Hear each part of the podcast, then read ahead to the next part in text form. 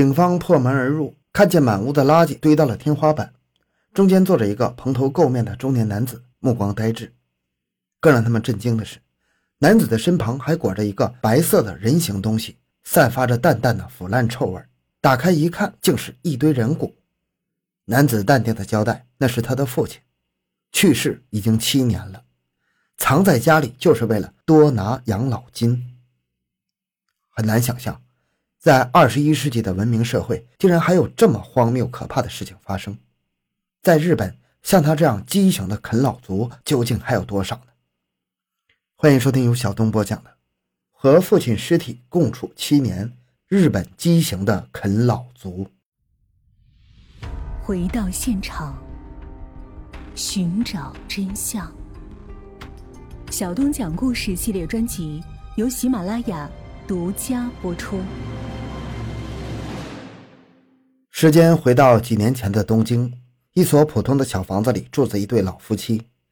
他们的儿子已经年过四十了，找工作屡屡受挫，又被同事连连嘲笑，之后索性就关上门，把外面的世界一并隔绝了。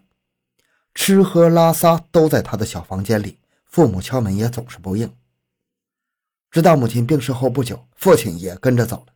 这下男子慌了，不是悲痛感伤至亲离世，而是害怕自己。再也花不上父亲的养老金了，他紧张的额头冒出冷汗，想到一个主意，隐藏父亲死去的事实，他就能继续领取他的养老金了。那他只需要做一件事，就是不让任何人知道父亲已经死亡。所以他不能去办出殡手续，也不能明目张胆的处理父亲的遗体，加上他自己也不知道如何跟陌生人沟通，他用家里的白布把父亲的遗体缠起来。怕气味太呛，又用塑料袋紧紧裹住，藏在了家里的衣柜中。只是因为不想出门，整整七年，他没有把父亲的遗体运出去，任凭其在自己的身边腐烂发臭，流出墨绿色的液体。经过硬化、流脓、尸斑之后，遗体已经化成一堆白骨，而男子依旧花着父亲的养老金。直到二零二零年，养老部门的职员上门探访时，才发现了这恐怖的一幕。警察撞门而入时，男子手里的便餐盒散落一地。随即，男子被告上法庭，以冒领父亲养老金两千五百万日元而被投进了监狱。据调查，日本每年至少有六十一万名的男性因为工作不顺、婚姻终止而破罐破摔、自甘堕落。他们逃避到了一个有酒精、网络、动漫二次元的虚拟国度，甘心做一个蛰伏在父母身上的孤行者。再举一个例子。二零一九年，日本一名退休的农林水产官员举起一把磨好的菜刀，朝着大儿子的脑袋砍去。被警察抓捕之后，老人还淡定地扬言从不后悔为家庭除害。到底是什么样的深仇大恨，能让一位年迈的老人狠心砍死自己的亲骨肉呢？原来大儿子熊泽英一郎从来没有挣过一分钱，理所应当地花着父母的养老钱，很快一辈子的积蓄都被挥霍殆尽了。直到父亲退休，还像吸血鬼般的花全家人的血汗钱。不仅如此，从小熊泽英一郎总是欺负妹妹，大人不在时就是肆意的殴打，最终妹妹不堪忍受其变态的暴行，自杀离世了。他又把发泄对象转移到了母亲身上，隔三差五的毒打母亲。为此，本来就体弱多病的母亲患上了严重的抑郁症。七十六岁的熊泽英昭不堪忍受长子长达四十四年。终于在这个夜晚爆发了，他咬紧牙关，青筋暴起，用尽全身力气砍向正在熟睡的儿子。这位曾经无限风光的官员父亲要面临着六年的牢狱之灾。原本一个幸福平淡的小家庭，都被这一颗老鼠屎搅成了绝望的牢笼。据外务省数据显示，长期躲在家里超过半年不出的年轻人，也就是十六岁到三十九岁，超过了一百一十万人。而五十五岁以上的高龄就业者则逼近了七百万人。咱们再举一个例子：日本的一家殡仪馆，一名法医接收到一具尸体，男性，四十岁上下，被送到时已经全身干瘪发硬，外形有些像木乃伊了。用手术刀切开胸腔器官时，黏糊糊的浓稠液体一下子涌出来，胃里还塞着没有蠕动完的食物。打开肺部，黄白色的脓液一下子翻出来，释放出令人作呕的腥臭味。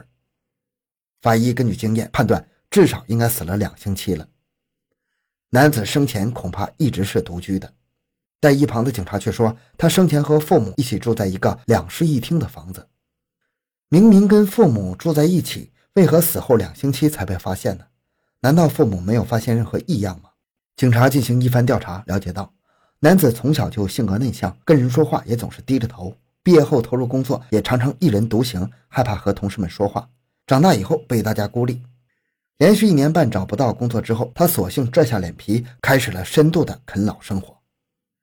年迈的父母自然不同意，好话赖话说了无数遍，最终拗不过儿子，便放弃了。平时父母也不再去打扰他，直到连续一个月都没见儿子出来，他们这才赶紧拍门。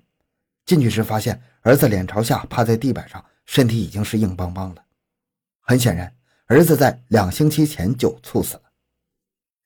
在日本，这样的资深啃老族不在少数，他们宁可在家里忍痛病死，也不愿离开家门一步。最终，他们的生命也是过早的被孤独吞噬。这样四肢健康、头脑清醒的健全人，其实内心早已经发霉死去了，跟行尸走肉的活人没什么两样。日本的 NHK 曾录制一档节目，讲出了一个男子活活饿死的故事。五十六岁的木冈伸一从小就依赖父母照料，在他们双双离世之后，因为不会做饭赚钱，不久竟然饿死在家里。有人也许会说。这样的人哪个国家都不少，只要不影响他人不就行了？但是有另外一个问题，您别忘了，一旦丧失社会劳动力，他们的内心经常会滋生一种阴暗的报复心理，在不知道什么时候发泄出来，就有可能是一场灾祸。二零一九年五月二十八日，在日本的川崎小学附近，一名男子埋伏在校车之后，等孩子们靠近时，突然拿出四把菜刀，一顿乱砍，直接砍死了一名女孩和学校职员。又接连砍伤了二十多名学生之后，刺破自己颈部，当场死亡。凶手五十一岁，在砍人之前过着长达十年的蛰居生活，直到某天发现钱快用完了，没有活路，他就决心带着别人一起死。对于他来说，选择只有杀死别人还是杀死自己，无论哪边都是通向地狱。日本父母的过度照料，正培养出一批没有自主能力的巨婴。比巨婴更可怕的是阴暗的反社会心理。如果这个问题不从根上解决，日本未来这样的家庭会越来越多。好，今天内容就讲到这里。小东的个人微信号六五七六二六六，感谢您的收听，咱们下期再见。